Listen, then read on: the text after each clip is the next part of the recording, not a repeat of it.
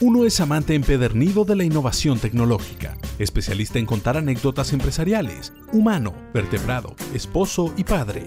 El otro también. Tecnófagos, devoradores de tecnología. Dos expertos que mastican información por ti para hacer más digerible tu conocimiento digital. Bonjour. Hoy le puedo servir Internet de las Cosas, un petit piu de inteligencia artificial sazonada con automatización, o si lo prefiere, un buen corte de blockchain o data centers. Esto es Tecnófagos. Bienvenidos. Bienvenidos a Tecnófagos, devoradores de tecnología, y en esta ocasión tenemos una opípara mesa preparada para ustedes que consiste en los siguientes platillos. Los hackearon. Twitch sufrió un hackeo a su código fuente y reveló todo tipo de datos. Les vamos a contar qué tiene que ver esto con Amazon y qué tiene que ver con la vida de los gamers y nos dieron las 10, las 11 y la 1, como diría famosa canción de Sabina. Eh, Facebook, nada que regresaba, ni Instagram, ni WhatsApp, y nosotros no sabíamos qué hacer. Estuvimos perdidos hace unas semanas con la caída de todas las plataformas que eh, son propiedad de una persona de apellido Zuckerberg. ¿Por qué pasó esto? ¿Qué repercusiones tuvo en nuestras vidas y qué nos enseñó de nuestra vida eh, cotidiana y social? Vamos a analizarlo también hoy.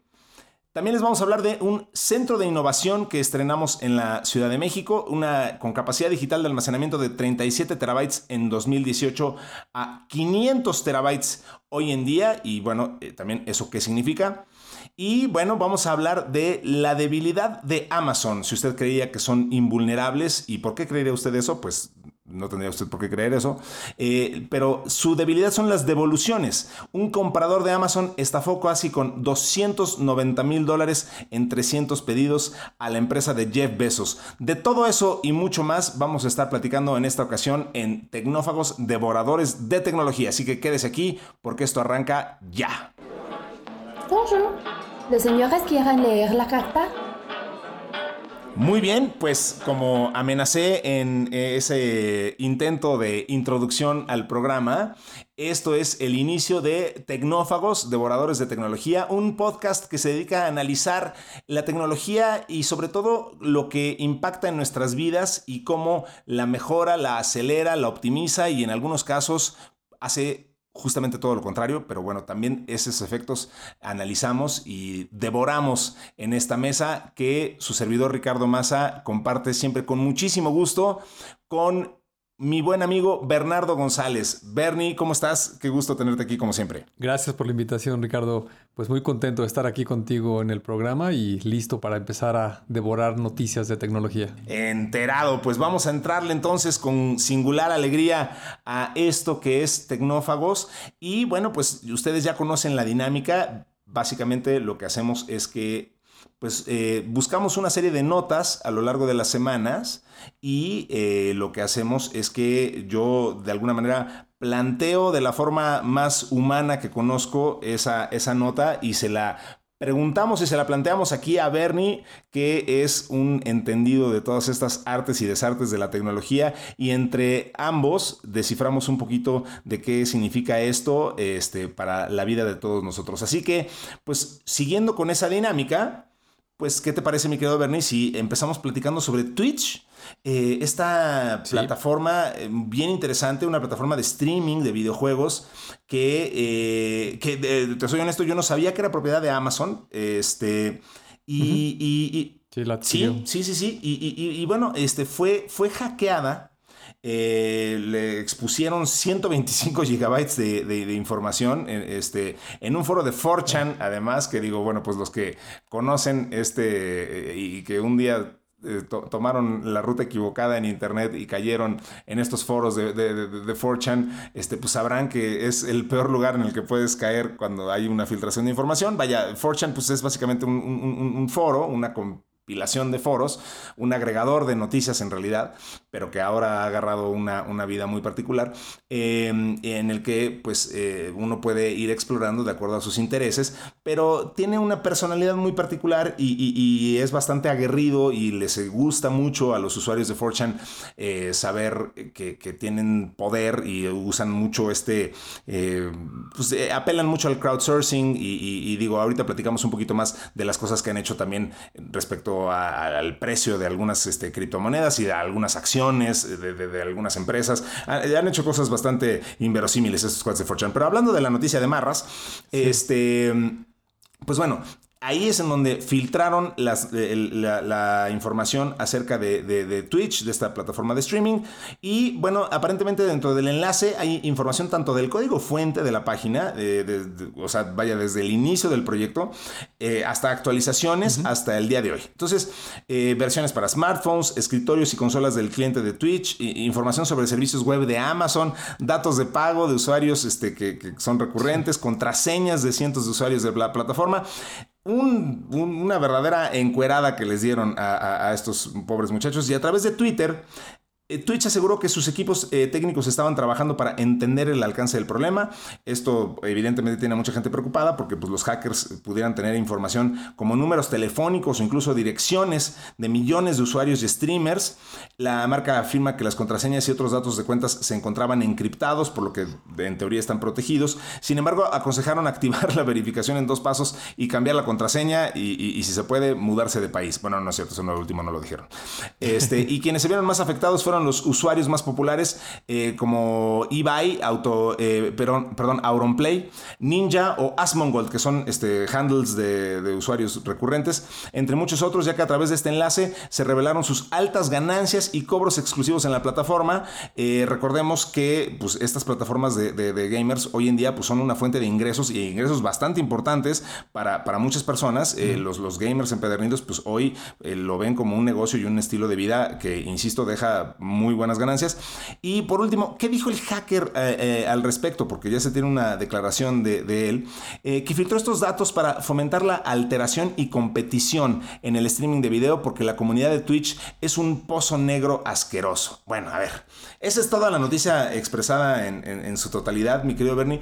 ¿Qué, qué, qué, opinas de esto? A ver, hay, mucho, muchos temas que me interesa preguntarte al respecto. Empecemos pues por el mismo crecimiento de una plataforma como Twitch, eh, hablemos un poquito del, e-gaming y, de lo que hoy representa eh, en, sus ingresos, que hoy rivaliza con las ligas este, más populares tradicionalmente de deportes del mundo. Entonces, estamos hablando de, eh, se está vulnerando a una de las plataformas que representan hoy uno de los este, vías de entretenimiento más importantes del mundo, ¿no? Así es. Digo, a lo mejor mucha gente no está tan familiarizada con Twitch. Este, tienes que ser gamer y, te tiene que gustar estar eh, siguiendo esas transmisiones en vivo, que es básicamente el, objetivo mayor al que se dedican en, esa plataforma. Eh, y, como decías tú al principio, eh, es propiedad de Amazon. Es una empresa que era independiente, fue adquirida en 2015 y me parece que Amazon la adquiere porque le complementa muy bien pues toda la oferta de propiedades que está que ha venido adquiriendo a lo largo del tiempo y como bien lo mencionas, el segmento de los juegos electrónicos, de los videojuegos, del entretenimiento digital, pues está creciendo a pasos agigantados y ya hay títulos de videojuegos que se pueden equiparar con algunas de las producciones más grandes de, Hollywood. Eh, producciones de cinematográficas, este, pues de los grandes estudios tradicionales. Ahora la gente más joven, los millennials, eh, y sobre todo los Zetas y todos los que se están incorporando a Internet, pues lo utilizan muchísimo, ¿no? Entonces tiene una gran masa de usuarios estas plataformas. Ahora, eh, lo, que me llama la atención aquí y me parece relevante de la nota para todos nuestros amigos de la audiencia, pues es este tema de la ciberseguridad que siempre comentamos, ¿no? Eh, eh, Amazon es una empresa enorme con uno de sus brazos más fuertes, sin lugar a dudas, es todo el brazo tecnológico. Eh, otra de sus propiedades es AWS, este, los creadores del concepto de el cómputo en la nube eh, y la empresa pues más innovadora, más agresiva y que yo creo que sigue estando hoy en día a la vanguardia, muy seguido de Microsoft Azure, pero sin lugar a duda es el puntero en estar definiendo todas estas tecnologías y por supuesto que la parte de ciberseguridad para ellos es muy importante y el que esta compañía que es propiedad de ellos haya sido hackeada de esta manera, porque no solamente es un hackeo que les atacaron este, algunos servidores o, les robaron algo de información, sino como lo mencionaste tú al principio, pues los dejaron este, encuerados, ¿no? Les, les, les sacaron el código fuente, este, toda la base de datos de millones de usuarios, Este, bueno, se, metieron hasta los registros internos donde se hacen pagos a estos este, celebridades de los juegos. No sé si se llaman influencers, pero este, el equivalente, el equivalente a, los influencers, que, son estos eh, eh, personajes que tienen una gran habilidad no solo para jugar, sino también para narrar los juegos y que atraen a una gran multitud de, usuarios y de gente interesada, ¿no? Entonces, eh, es un hackeo, creo yo, muy importante, grave. Y el mensaje aquí, pues para todos nosotros, todos los este, usuarios de Internet y sobre todo las personas que trabajamos en organizaciones, pues el tema de la seguridad es algo muy, muy serio y tenemos que tomar las medidas este, precautorias, eh, pues básicas, este, por lo menos de, tener nuestros sistemas actualizados, eh, de contar con firewalls, con software, con todas las protecciones, pues para evitar al máximo que pasen estas cosas, ¿no? En, el tema de la ciberseguridad, nadie está exento de, que nos hackeen, a, cualquiera de nosotros nos podría pasar, este, tampoco puedes decir que les pasó porque eh, hicieron tal o cual cosa, pero eh, sí me parece que, los hackearon este, muy, muy duro y pues aprender de estos, de, estos casos, ¿no? De, de, siempre estar redoblando los esfuerzos de seguridad, tener muchas acciones preventivas, este, contar con expertos que, que te asesoren todo el tiempo. La, la, ciberseguridad evoluciona al paso de la evolución de la tecnología, ¿no? Cuando, cuando aquí comentamos que se desarrolló un nuevo algoritmo de inteligencia artificial o de cualquier otro tema, es porque también el crimen organizado digital eh, se está enterando y también está utilizándolo y a veces van hasta más rápido, ¿no? Este, porque tienen un gran interés por todo esto que, que, se quiere hacer, ¿no? Exacto, porque de, su lado está el, interés de apropiarse de lo que está este, del otro lado de la pantalla, entonces por supuesto que buscan las mejores herramientas eh, y, sí. Eh, eh, además, me llama mucho la atención esto que dices, yo, yo, he reflexionado un poco al respecto porque desafortunadamente muchísima gente sigue pensando que no tiene que proteger sus activos digitales porque cree que no le son interesantes a nadie, ¿no? Y, eso es como el equivalente a decir que, que nadie te va a saltar en la calle porque no eres este, un multimillonario petrolero este, saudí. O sea, a ver, claro que, claro que le interesa a alguien robar lo que tienes. Eh, y si no lo proteges, pues lo vas es mucho más vulnerable. y, lo único que te va a pasar es que cuando te lo roben, entonces te vas a quedar reflexionando, ay, cómo no lo protegí más, ¿no? Este, igualito que como te pasa con, la cartera, con el celular, digo, evidentemente, pues todos estamos expuestos a que, se, que nos roben, este, pero, pero este razonamiento de, de, no, yo no voy a proteger a mi empresa porque a quién le van, que a quién le van a importar mis activos o, o aquí, ¿por qué voy a proteger mis datos este, personales si, si yo soy este, un ciudadano de a pie? Es, es verdaderamente un gran absurdo, ¿no? Totalmente, ¿no? Y, y luego la gente puede eh, pensar que esta es una plataforma de videojuegos eh, y que está alejado del mundo de los negocios, pero digo un ejemplo sencillo, una persona que en esta red le robaron su contraseña y que esa sea la misma contraseña que utiliza en algún sistema de la empresa donde trabaja, pues ahí ya armaste la triangulación perfecta y te puedes conectar, ¿no? Y efectivamente, el crimen organizado, eh, digo, no, no, es nuevo, eso ha existido por siglos y, siempre está detrás de, los bienes que, tienen valor, ¿no? Digo, el dinero es el, más evidente, pero también le interesa este, robarte muchas cuestiones y las personas y la sociedad y las empresas, en la medida que nos vamos digitalizando, lo que no hay que perder de vista es que ese valor que tenemos como individuos, lo estamos poniendo en formato digital. O sea, aquí hablamos de, oye, qué padre que el gobierno ya digitalizó todas las actas de nacimiento y ahora el registro civil te conectas y qué padre que puedes pedir tus placas de tu coche y ahora la licencia la traes en un wallet, en una app de la Ciudad de México.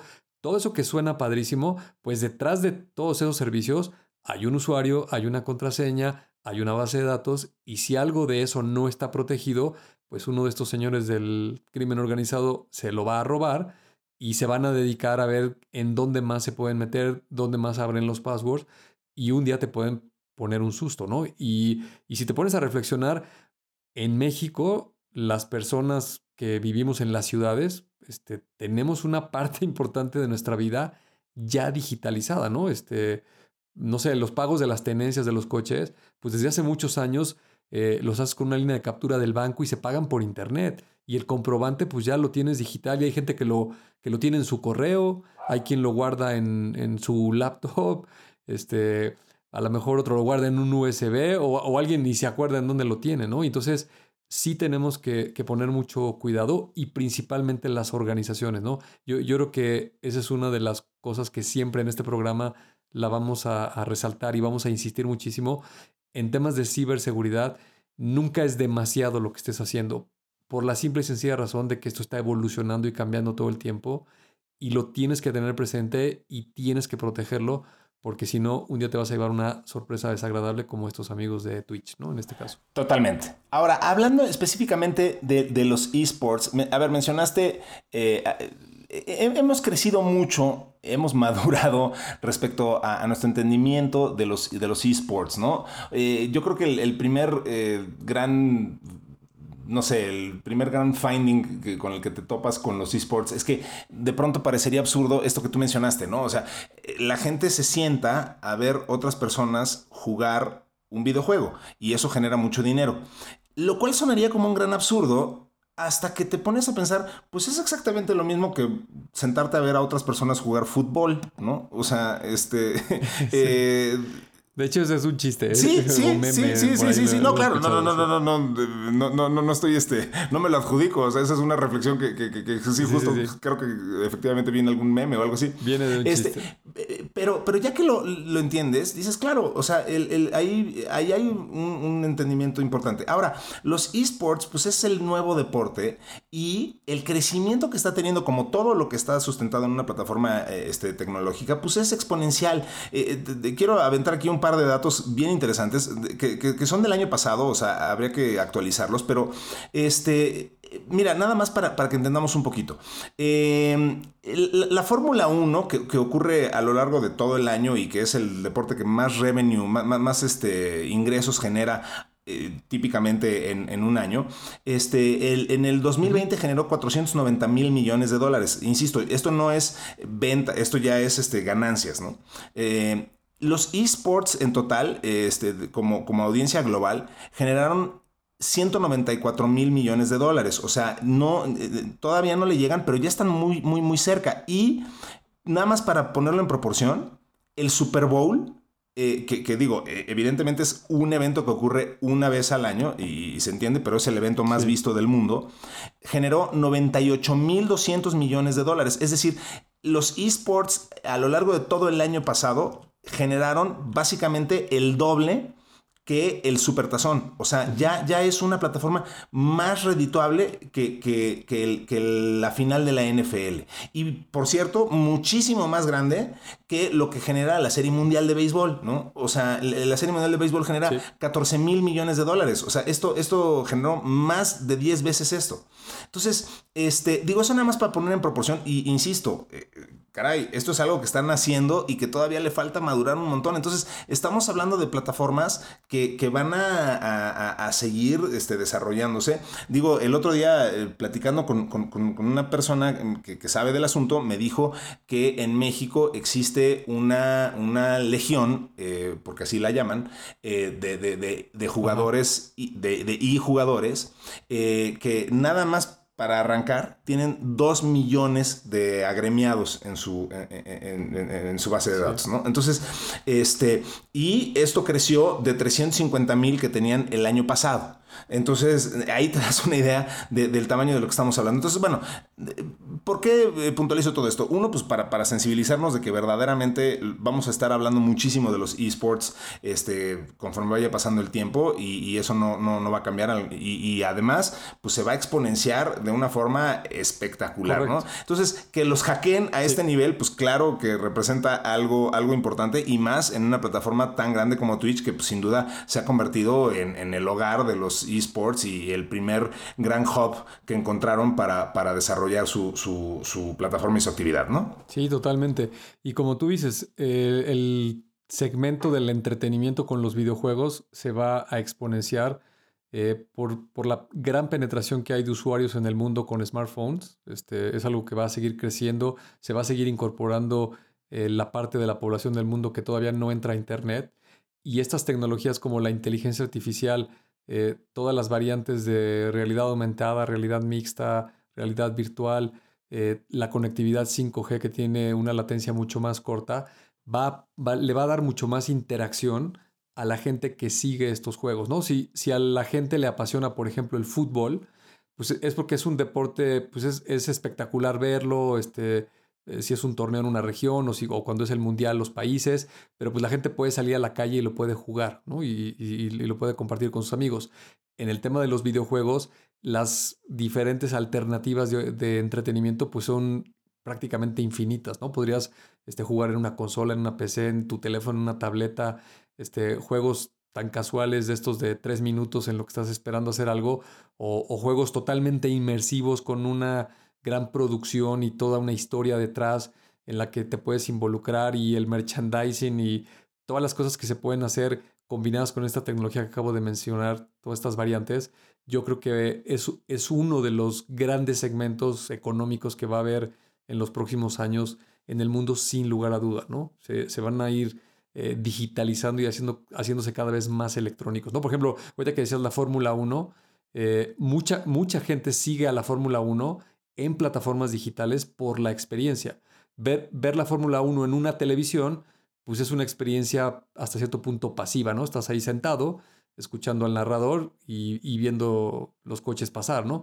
En, una plataforma digital, eh, yo, yo, tengo aquí en casa a mi hijo que es fanático de, de la Fórmula 1 y tiene tres pantallas, ¿no? Eh, en una está siguiendo el coche de Verstappen, en otra está viendo los pits y en otra está viendo la carrera y tiene audios mezclados y escucha en, en YouTube y otro en Twitch y este, seguramente puedes, puedes acceder a no sé cuántos este, diferentes narradores, diferentes idiomas.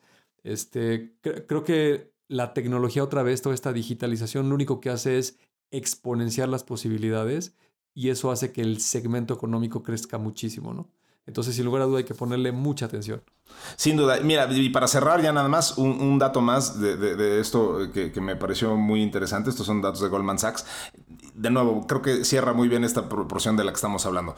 Eh, ¿Cuánta gente ve cada una de las ligas más importantes en Estados Unidos? Eh, 11 millones de personas siguen eh, en promedio eh, hasta el año pasado la NHL, la liga de hockey.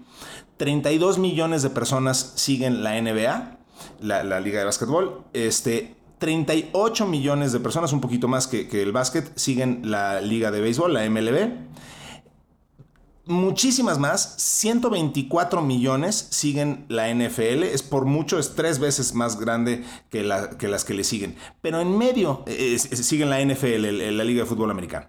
Es por mucho el deporte más seguido en, Estados Unidos. Pero en medio del el béisbol y la NFL está una liga de esports, en particular nada más la de League of Legends, que es la, más importante, el, videojuego más seguido este, en, en, nivel competitivo. Entonces, entre la NFL y la MLB está League of Legends con 58 millones de usuarios únicos este, registrados eh, viendo, viendo esto. Entonces ya es la segunda.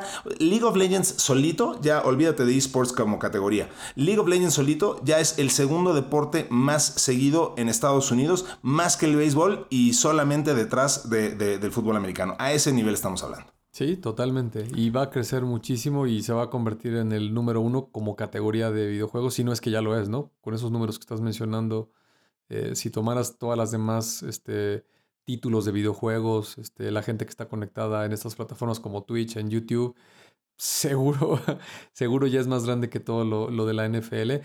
Y, por las diferentes alternativas que tiene, las posibilidades, pues se vuelve mucho más lucrativo también pues, para todas las marcas este, para muchas cosas que, tienen sentido económico, ¿no? Que ese es el, al final del día, el, el driver, el habilitador para que esto crezca todavía aún más, ¿no? Totalmente. Pues muy bien, vamos al segundo platillo del día de hoy, que eh, también está bastante sabroso y apetitoso, que es la caída de Facebook, de Instagram y WhatsApp. Eh, a ver, eh, muchos aprendizajes. Ahora ya tuvimos un par de semanas para, para digerirlo, para entenderlo. Para, este, me interesa mucho las reflexiones que Bernie haya tenido eh, después de esto que, que, que, que, sucedió. Este, a ver, pero vamos a poner un poquito el contexto. Este, que una empresa del tamaño de Facebook haya estado desconectada durante más de tres horas, que en realidad en algunos casos fueron hasta seis, sugiere que no hay una solución rápida para este problema. Entonces, este Down Detector, que, que, ahorita Bernie te voy a pedir que nos expliques un poquito más de cómo cómo funciona, pero, pero este, registró decenas de miles de, informes de fallas para cada uno de los servicios. Entonces, el propio sitio de Facebook no cargaba en absoluto. Esto eh, estamos hablando del lunes de hace dos semanas. Instagram y WhatsApp eran accesibles, pero no podían cargar contenido ni enviar mensajes. Entonces, este, esto eventualmente se, achacó a un problema de los, de los DNS, de, los, este, los dominios, de los Domain Name Systems este, y las direcciones IP. Em, eh, alguien había arrancado los cables de sus centros de datos. Y, de lo poquito que yo entiendo de esto es que eh, Facebook había, digamos, atomizado su, operación a, gente que hoy, pues por el tema de la pandemia, igualito que todos nosotros este, estaban eh, trabajando en home office, entonces la gente que tenía que estar, pues ya no estaba donde tenía que estar. Y cuando quisieron estar juntos, este, pues además descubrieron que no podían entrar a donde tenían que entrar porque ya habían perdido ahí algunos privilegios. Entonces, este, se hizo ahí un, un, desastre, pero este, falló el, Border Gateway Protocol, este, el, protocolo BGP, bueno, el, BGP, mejor dicho, de, Facebook, este, dejó de anunciar su, presencia al resto de las redes digitales y, bueno, entonces las redes no pudieron encontrarla y dejó de estar disponible. Entonces, eh, tanto Facebook como WhatsApp e Instagram se desconectaron totalmente de Internet durante varias horas y muchos de nosotros redescubrimos lo que significaba interactuar con la gente este, eh, cara a cara y, de forma, y de forma humana y dijimos, Dios mío, ¿qué está pasando? Por favor, regréseme a Facebook. Este, ¿qué, es lo que pasó, Bernie? O sea, ¿cómo una empresa de ese tamaño puede llegar a tener eh, unos protocolos de seguridad que puedan fallar a ese nivel. Pues mira, como lo dijiste al principio, yo creo que lo interesante de este asunto es el gran aprendizaje que nos llevamos toda la gente que trabajamos en organizaciones donde hay temas técnicos y tenemos servicios de Internet y, cosas que se publican a los usuarios, ¿no? Eh, para tratarlo de hacer lo más simple posible y menos técnico, eh, el origen de la falla, según la propia Facebook lo, ha publicado en un informe bastante detallado, es un error en, unos cambios, en unas actualizaciones que ellos mismos estaban haciendo, un error de programación. Y ese error de programación es un error de código, alguien se equivocó o, una serie de condiciones hicieron que se disparara un evento en ese código que lo que hizo fue borrar las tablas, estas que se llaman BGPs, ¿no? Significa Border Gateway Protocol, y, aquí hago un pequeño paréntesis. Eh, en Internet, como mucha gente sabe, eh, Internet no es este, una empresa o un sitio o un lugar en específico, sino Internet es un protocolo, es una convención que existe en el mundo eh, a nivel técnico de cómo conectar las diferentes redes de computadoras que existen en todo el planeta. ¿no? Entonces, hay unos elementos muy importantes. Hay unos servidores que se llaman DNS, eh, que significa Domain Name Server, y ese servidor tiene una dirección, un número, que es, digamos, el equivalente a un número telefónico, que se llama dirección IP por Internet Protocol, y, esos números eh, es como técnicamente el tráfico va a llegar a la ubicación geográfica, al, lugar físico, ¿no? Eh, a la oficina o al centro de datos en donde está propiamente ese servidor, ¿no? Por ejemplo, haciendo una analogía, si alguien eh, pone un servidor, por ejemplo, en uno de los centros de datos de Kio, este, aquí en la Ciudad de México, pues ese servidor DNS dice en dónde está ese, e, ese servidor físicamente, ¿no? Y esas tablas se van copiando en principalmente los proveedores de telecomunicaciones para que todos sepan en dónde está el, famoso www. el nombre de la empresa.com y pueda encontrar esa dirección, ¿no? Es, ese es básicamente cómo funciona el Internet a grandes rasgos. Eh, resulta que este protocolo del BGP son unas tablas que se están actualizando constantemente y le están diciendo al tráfico de Internet cuál es la ruta más rápida para llegar a ciertos servidores, a ciertos servicios, ¿ok? Entonces, eh, también es algo muy común y que todo el mundo utiliza, digamos que ahí no tiene ningún problema, y todo esto por diseño está distribuido. ¿no? Este, si se cayera eh, un proveedor determinado de telecomunicaciones, eh, el tráfico se va a rutear por otro proveedor y en ese proveedor vas a encontrar estas tablas de BGPs, DNS y finalmente vas a llegar al destino. ¿no? El, Internet así está construido, no es como una, por eso se llama web, no es como una maraña, este, como una red de, de una telaraña que puedes llegar por múltiples lugares. Bueno, la ironía del asunto es que como la empresa Facebook es tan grande, eh, tiene sus propios centros de datos, tiene muchos distribuidos por todo el planeta, y entonces ellos mismos tienen la infraestructura eh, de, de, todos sus servicios distribuidos por todo el planeta y también tienen el control de estas tablas BGPs. O sea, ellos mismos son los que están publicando por dónde puedes llegar a qué servicios, en qué lugares físicos de la manera más rápida. ¿no? Entonces, cuando se da este problema del error en la programación que borra las tablas, eh, otra cosa que hacen estos protocolos es que tienen un tiempo de vida, o sea, cada, eh, eso se lo, programa el, dueño del, servicio, dice, esta información es válida por un minuto o por una hora o por 24 horas. Depende de qué tanto cambia la información, pues tú le acortas el tiempo para que siempre tengas la información más fresca. Facebook, al ser un servicio de uso mundial tan grande, estos tiempos son muy cortitos. Entonces, estas tablas se están refrescando constantemente. Entonces, ellos borran las tablas BGPs, eh, comienzan ellos mismos a decirle a todos los proveedores de telecomunicaciones del mundo que la nueva tabla ahora está en blanco, y entonces ellos mismos replican esta tabla vacía y se encargan de borrar en, todo, en todas las redes la información de cómo llegar a Facebook. Y entonces el problema es no hay forma de llegar a los servidores de Facebook, ¿no? Eh, digamos que hasta ahí el, problema pues se, materializa en pocos minutos. Eh, el equipo técnico de Facebook se da cuenta rápidamente que, no está recibiendo tráfico. Eh, seguramente les llevó algunos minutos en encontrar que, que había algún problema con el ruteo del tráfico. Pero la ironía es que cuando quieren ellos entrar a ver en dónde está el problema, ellos mismos tampoco pueden entrar, ¿no? ¿Por qué? Porque la misma Facebook tiene su propia plataforma de utilerías y de aplicaciones de productividad y de correo electrónico que ellos mismos hospedan. O sea, eh, son sus sistemas, viven en su propia infraestructura y entonces la gente no puede entrar. ¿no? Eh, recordarán ustedes que precisamente un centro de datos eh, ahí no es la oficina, ¿no? No, está trabajando ahí la gente, ahí solamente están los servidores, eh, los switches y todos los equipos de telecomunicaciones y por lo general la gente trabaja fuera del centro de datos, ¿no? Entonces, la gente no puede tener acceso a las máquinas y, cuentan por ahí, había muchas este, noticias que no eran ciertas de que tuvieron que romper las puertas con sierras porque no podían los sistemas de acceso.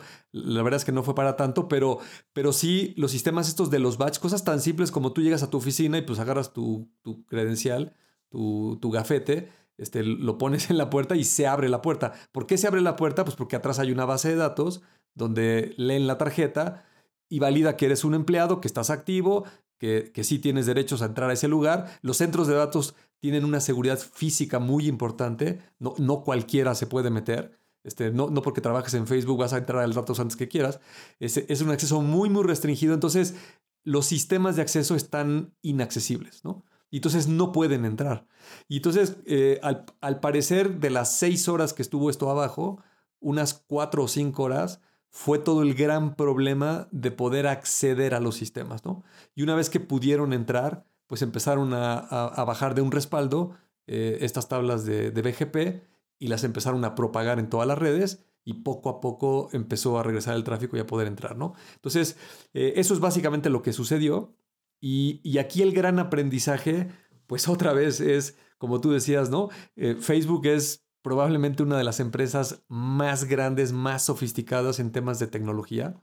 Eh, y pues se le fue este, este error. Yo creo que nunca nadie pensó, este, ¿qué pasa si borramos esos archivos? nunca se imaginaron esas consecuencias y por supuesto nunca tenían eh, un, plan de contingencia, eh, un rehearsal de, de, cómo atacarlo y por eso les llevó varias horas. ¿no? Yo creo que no solo Facebook aprende de este problema, yo creo que todo el mundo, la gente que se dedica a las redes, a las comunicaciones, a los centros de datos, a la seguridad, todas esas cuestiones, hay un gran aprendizaje ahí. Pone sus barbas a remojar. Porque uno de estos errores eh, puede desencadenar otra serie de problemas que lo pueden hacer muy complejo de restaurar, ¿no? Aquí simplemente para concluir, si, si hubieran tenido acceso a sus propias instalaciones, digamos que hubieran utilizado un sistema externo de un tercero, que hubiera estado hospedado en otra infraestructura, este problema Facebook lo hubiera resuelto en 20 o 30 minutos, ¿no? Así de fácil. En, exactamente, exactamente. Sí, sí, sí, sí, sí, totalmente. Eh, eh, hay una frase en inglés que, que, dice, o sea, you lock yourself out, ¿no? O sea, que cuando, cuando te sales de la casa este, y dejaste las llaves adentro y, y, ya no puedes entrar porque, pues justo, tus llaves están adentro, e, esa es un poco lo que les pasó, pues justo por, por, por construir ellos la infraestructura, por tener, este, eh, depender de sí mismos. El problema de cuando dependes de ti mismo es que cuando tú fallas, pues entonces no hay nadie que te ayude. El, problema no es eh, que tenga Facebook su propia infraestructura. Yo creo que el problema es eh, no, no pensaron, digo, no es una crítica este, despectiva, ¿no? Sino son estas cosas que suceden en, el mundo que, que nunca nadie había pensado en eso hasta que sucede una vez, ¿no? Este... Hasta que sucede una vez. Totalmente. Y bueno, pues la resultante de eso fue que además, eh, una de las eh, cosas divertidas que pasó alrededor de esto, bueno, divertidas para los que lo veíamos desde la barrera, eh, sí, sí, sí, este, es que algunos de los servicios paralelos alternativos, a, por ejemplo, en el caso de la mensajería instantánea, digo, yo sé la respuesta de, esta pregunta, o sea, te, preguntaría, ¿cuál, ¿cuál servicio recomendarías este, de mensajería? instantánea para como alternativa para WhatsApp, este, pensando en WeChat que hemos hablado aquí o, del propio Messenger o este, alguna de las cosas así. Yo sé que tú tienes una eh, particular afición por Telegram, este, ahorita te pediría que me platiques un poquito más de por qué, este, pero, pero vaya, el punto es que el propio Telegram empezó a, y muchos otros, pues empezaron a tener eh, irónicamente colapsos, este, pues por la, la gran demanda que empezaron a tener en ese momento, pues al estar colapsado WhatsApp, eh, eh, tuvieron un, mucho mayor este, volumen de, solicitudes de los que estaban acostumbrados o que pueden manejar en un determinado momento y eso también provocó que esos servicios adicionales también se, este, tuvieran,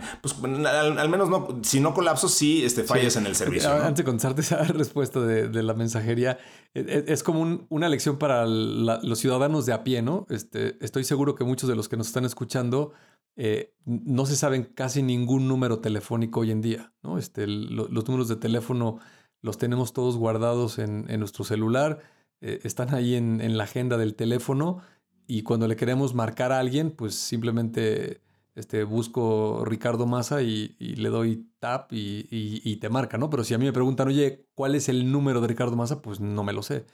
Y, aquí el aprendizaje es, pues, si, si un día no tuviéramos acceso al teléfono, pues más vale que vayamos teniendo un plan de un plan B de contingencia de por lo menos algunos números, ¿no? Ah, sería bueno que te aprendas el de tu casa, el de tu esposa, tus papás, de la oficina o alguno que otro, porque puede ser que, lo puedas requerir, ¿no?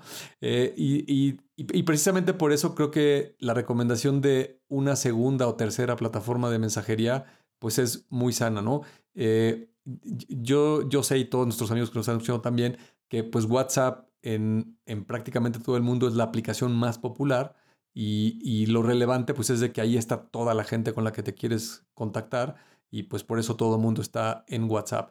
Pero también el problema de eso es que esas empresas se vuelven extremadamente poderosas eh, y luego por lo general pues no, no, son tan benevolentes con, con, los usuarios finales y empiezan a hacer cosas este, pues como ya no innovan tanto o ponen restricciones o cambian las reglas o usan tu información indebidamente, etcétera, etcétera. Entonces, creo que tanto por el tema de, seguridad, de, infraestructura, disponibilidad, siempre es bueno tener al menos dos. Eh, y también pues para estar comparando, ¿no? Porque eh, no, hay nada mejor en la vida que la competencia, ¿no? Cuando hay competencia, eh, las partes se preocupan y está viendo qué hace el otro y se fomenta la, innovación, como dices. Entonces, particularmente Telegram, yo creo que es una plataforma bastante robusta. Es, este, tiene menos usuarios que WhatsApp, pero este, muy, muy del, nivel de, de, WhatsApp. Y en cuanto a funcionalidad, precisamente como Telegram compite con WhatsApp, pues tiene muchísima más funcionalidad, es mucho más versátil, más abierta creo yo que hasta más amigable. Se pueden hacer muchas más cosas que con WhatsApp. Entonces, si alguien que nos está escuchando eh, solamente utiliza WhatsApp, eh, es bastante recomendable que, usen Telegram. A mí ese día, mucha gente que solo me contacta por WhatsApp, eh, me mandaba mensajes por Telegram, pues porque al, no haber WhatsApp, pues te, vas al otro y empiezas a buscar ahí a quien te encuentras.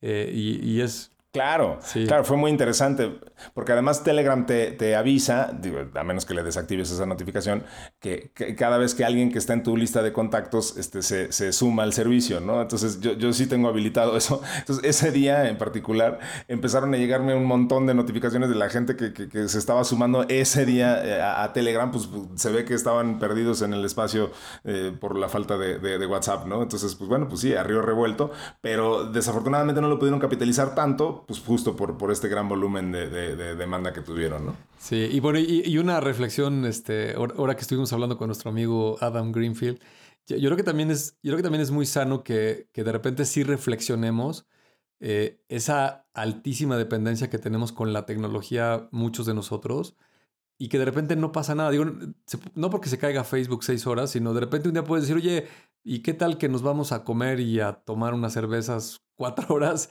este, y, todo el mundo apaga los teléfonos? No digo, si pasa algo muy grave, pues te van a localizar, ¿no? Este, no, no, no tienes que estar ahí este, volteando a ver cada que te entra un mensaje, cada que tienes una notificación.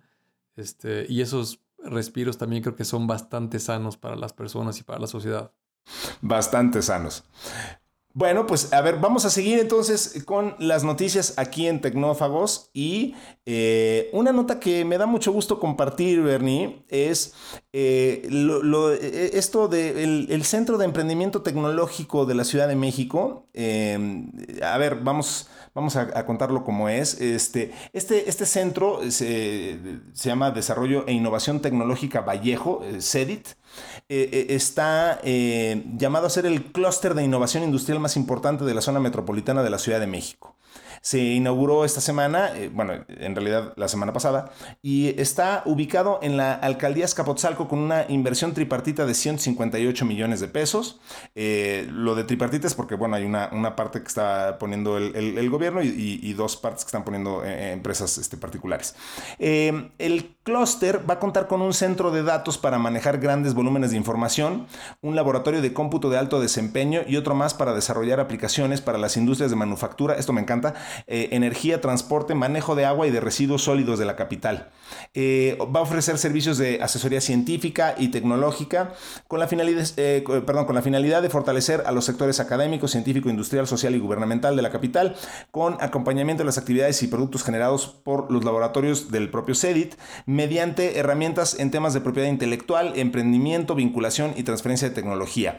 Va a permitir elevar la capacidad digital de almacenamiento de la ciudad, la cual, como mencioné en el intro, era de 37 pobres terabytes en 2018, eh, ahora va a ser de 500 terabytes. Entonces, bueno, pues una, una apuesta fantástica. A mí me, gusta mucho eh, leer este tipo de, notas en las que se está apostando por, este, pues porque inician operaciones este tipo de, centros de, emprendimiento donde se, se, fomenta la investigación, el desarrollo, este, y, pues más, además, en una, en una zona por, de que, que por excelencia es una zona industrial como la zona de Vallejo aquí en la, en la Ciudad de México. Entonces, este, pues yo creo que son, es, es, una extraordinariamente buena noticia, ¿no? Sí, totalmente. Me parece una gran iniciativa que el gobierno, en particular aquí de la Ciudad de México, esté promoviendo este tipo de actividades, eh, donde se reúna la iniciativa privada, eh, cualquier tipo de industria, eh, para problemas que tengan que resolver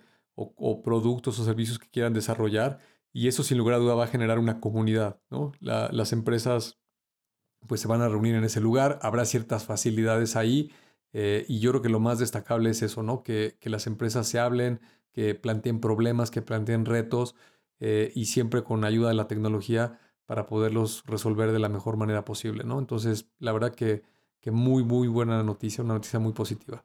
Sí, mira, una de las características que, tiene este centro industrial es que eh, se está buscando, por ejemplo, aquí vi una declaración de Claudia Sheinbaum, la jefa de gobierno de, la Ciudad de México, donde habla de, este, eh, por ejemplo, la capacidad de resguardo de seguridad eh, de, la data que tiene este, este centro es del 99.9%, este, lo cual lo, pone en un muy buen, en un buen tier, dirían este, los, iniciados en este tipo de cosas. Este, y, bueno, mira, nomás por arrojar un poquito más de datos, em, dirían que este, eh, la misma, la misma Claudia Sheinbaum dijo que este, la iniciativa privada ha canalizado en, en, la zona de Vallejo 6 mil millones de pesos, lo cual muestra la voluntad de las grandes, medianas y pequeñas empresas de quedarse y reinvertir en la zona.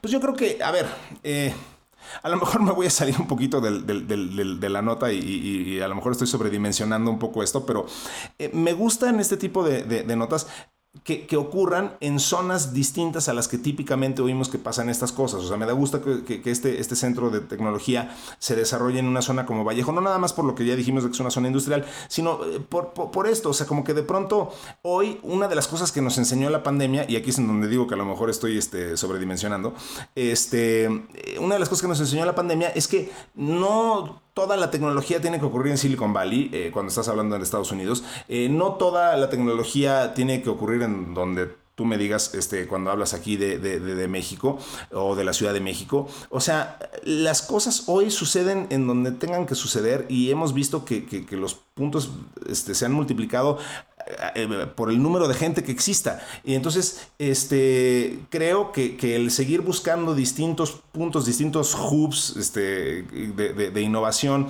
en lugares donde típicamente no se hubiera apostado por, por las condiciones y las características que tú me digas, eh, me parece algo muy positivo y algo que, eh, uno de los aceleradores más que ha traído, pues esta nueva forma de entender el mundo que tenemos en, en el último par de años, ¿no?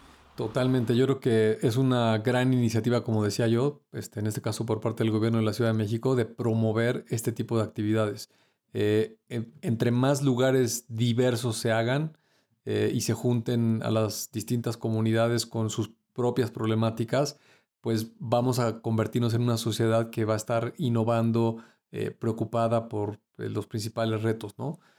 sin lugar a duda, toda esta industria pues tendrá a lo mejor problemas particulares y llegará un momento donde también se preocuparán pues por la propia comunidad, ¿no? Si en esa zona, pues, no sé, la contaminación, el ruido, este, la violencia u otro tipo de cuestiones, por lo general, eh, estas iniciativas son las que en el mediano o en el largo plazo comienzan a atender todo ese tipo de necesidades, ¿no? No, no todo lo tiene que arreglar el gobierno, eh, no todo le, le, compete solo a la sociedad civil, sino se, se tienen que generar, yo, yo como lo resumo es comunidad, ¿no? En donde eh, está ahí el gobierno con la iniciativa, pone algo de recursos, se reúnen las empresas, eh, juntan otra cantidad de recursos, después se van a, sumar la sociedad, las comunidades que están alrededor, y eso es lo que nos va a permitir como sociedad evolucionar, ¿no? No, no, solo por, no solo por el negocio y, y, por la tecnología que se puede hacer en el tema económico, sino porque también eventualmente se van atendiendo problemas de la comunidad. Así ha sucedido en todo el mundo, ¿no? Esto es es un fenómeno global, no, no es particularmente de México y, y a mí me parece muy positivo.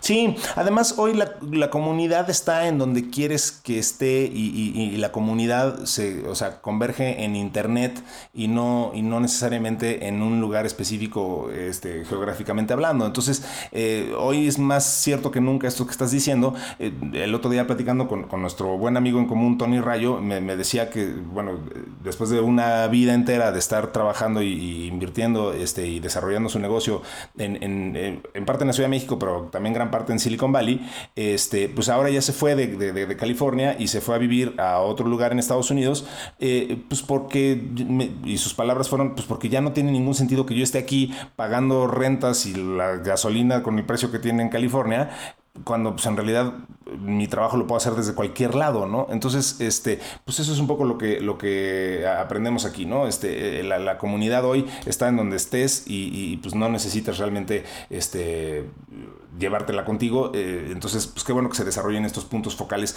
en donde sea eh, y que empecemos a, buscar cada vez más y encontrar a la, gente correcta, este, pues digo, en donde sea que se encuentre y la puedas sumar a, tu fuerza de talento sin importar físicamente dónde se encuentren, ¿no? Totalmente, así es.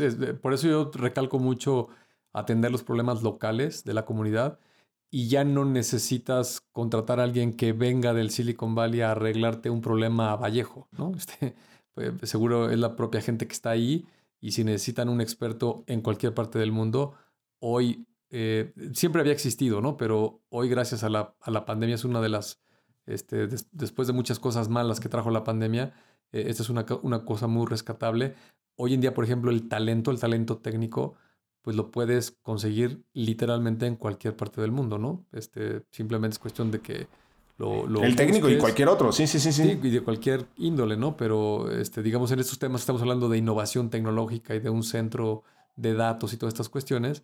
Eh, no, no, tiene ningún límite este, los recursos que se necesiten. Hoy se pueden conseguir información, este, experiencia, casos de negocio, casos de uso, todo está prácticamente al alcance y casi a casi a costo cero este, toda esa información, ¿no? Totalmente, totalmente. Y, qué bueno que la tecnología nos posibilite hacer eso. Y una de las cosas que nos posibilita hacer la tecnología es, desde hace muchos años, comprar en línea y por supuesto, pues el monstruo de esto es Amazon, eh, que, bueno, a ver, vamos a platicar la nota y luego platicamos las implicaciones que tiene esto.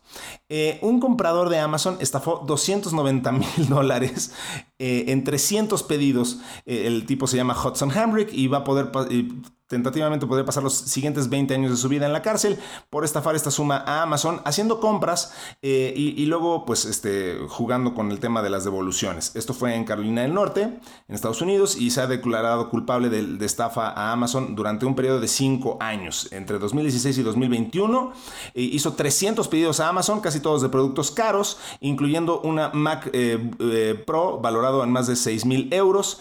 Este, y, bueno, pues luego este, devolvía eh, una piedra o una cosa por el estilo y, se la daban por buena. A ver, e, esa es una nota interesante y digo lo que sea. Lo verdaderamente importante que platicar, Bernie, es ¿Esto qué nos dice del modelo de Amazon? Porque además, bueno, a ver, hoy ya nos acostumbramos a decir que Amazon es la empresa más gigantesca del mundo y que Jeff Bezos este, mañana es el hombre más rico del mundo, porque bueno, hoy, hoy, este, hoy perdió el pedestal, pero mañana lo recupera. Y, en fin, o sea, ya nos acostumbramos a, que Amazon es un, monstruo y que qué maravilla ser reaccionista de Amazon, pero, pero eso es cierto desde hace poquitititito.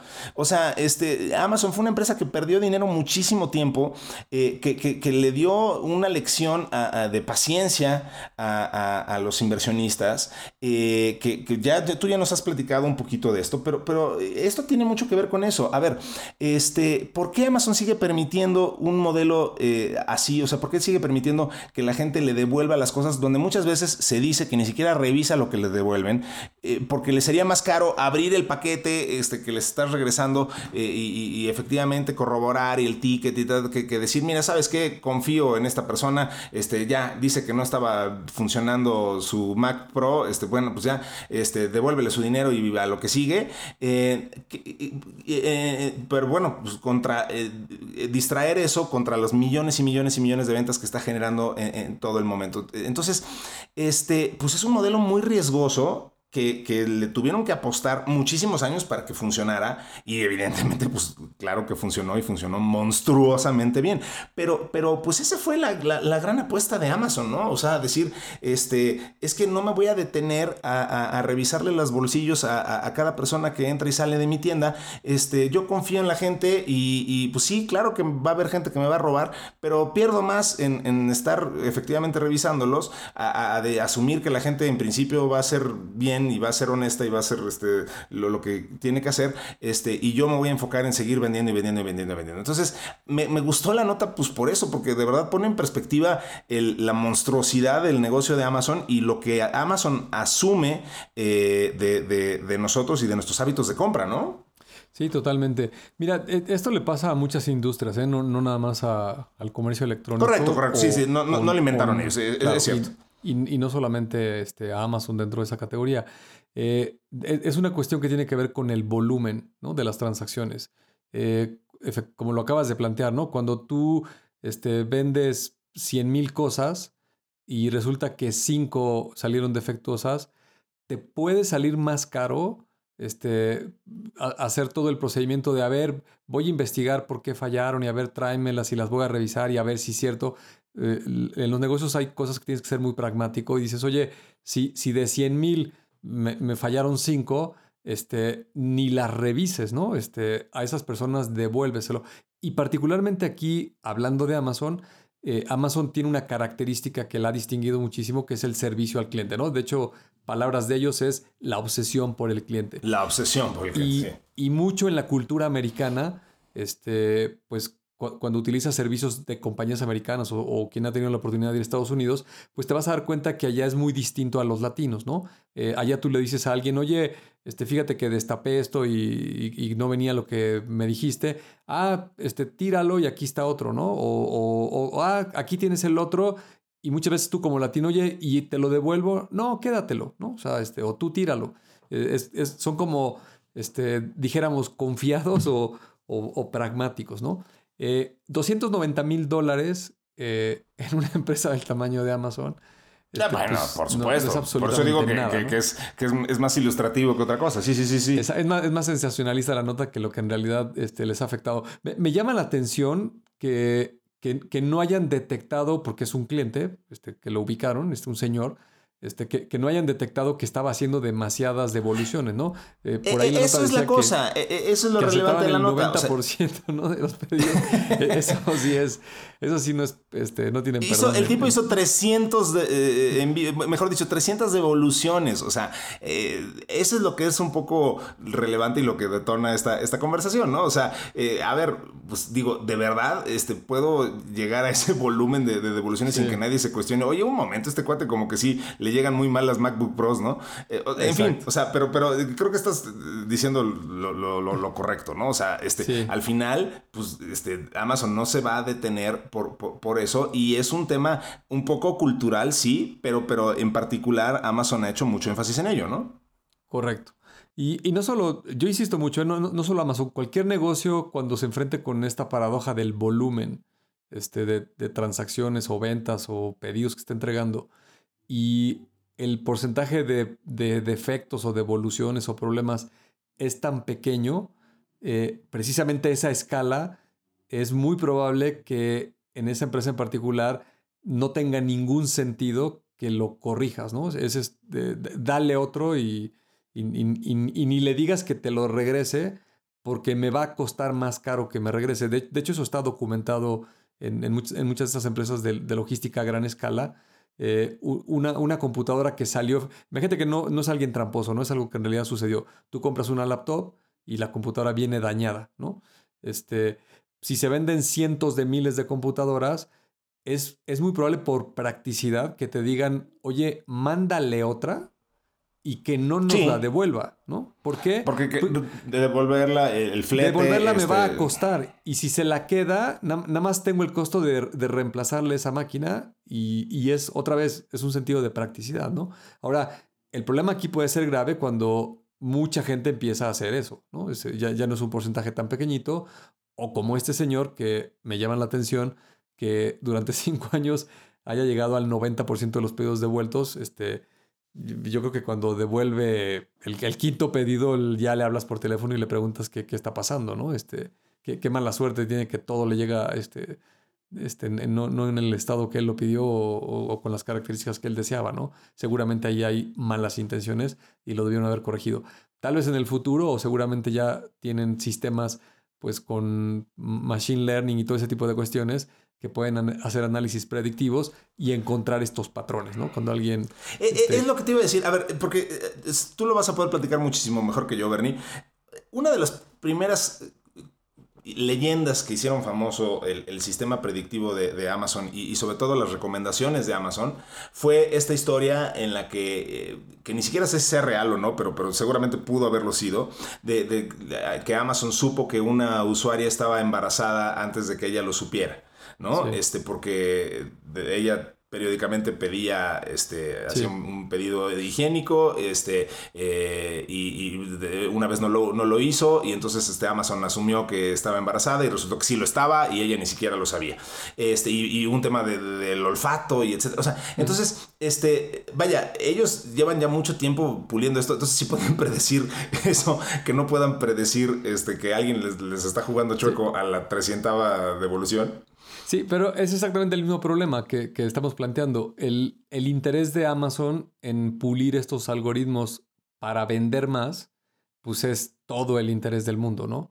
El, el interés de arreglar este problema de las devoluciones que es minúsculo y que representa una cantidad de dinero ínfima en comparación de las ventas que tienen, pues digamos que ni tiempo les da de dedicarle a atender este problema, ¿no? Porque es tan chiquito, tan insignificante que ni lo voltean a ver, ¿no? Este, todos los ingenieros que tienen para hacer machine learning y algoritmos, pues están volcados en donde está el, el, streaming del dinero y del ingreso y las ventas y todas esas cuestiones, ¿no?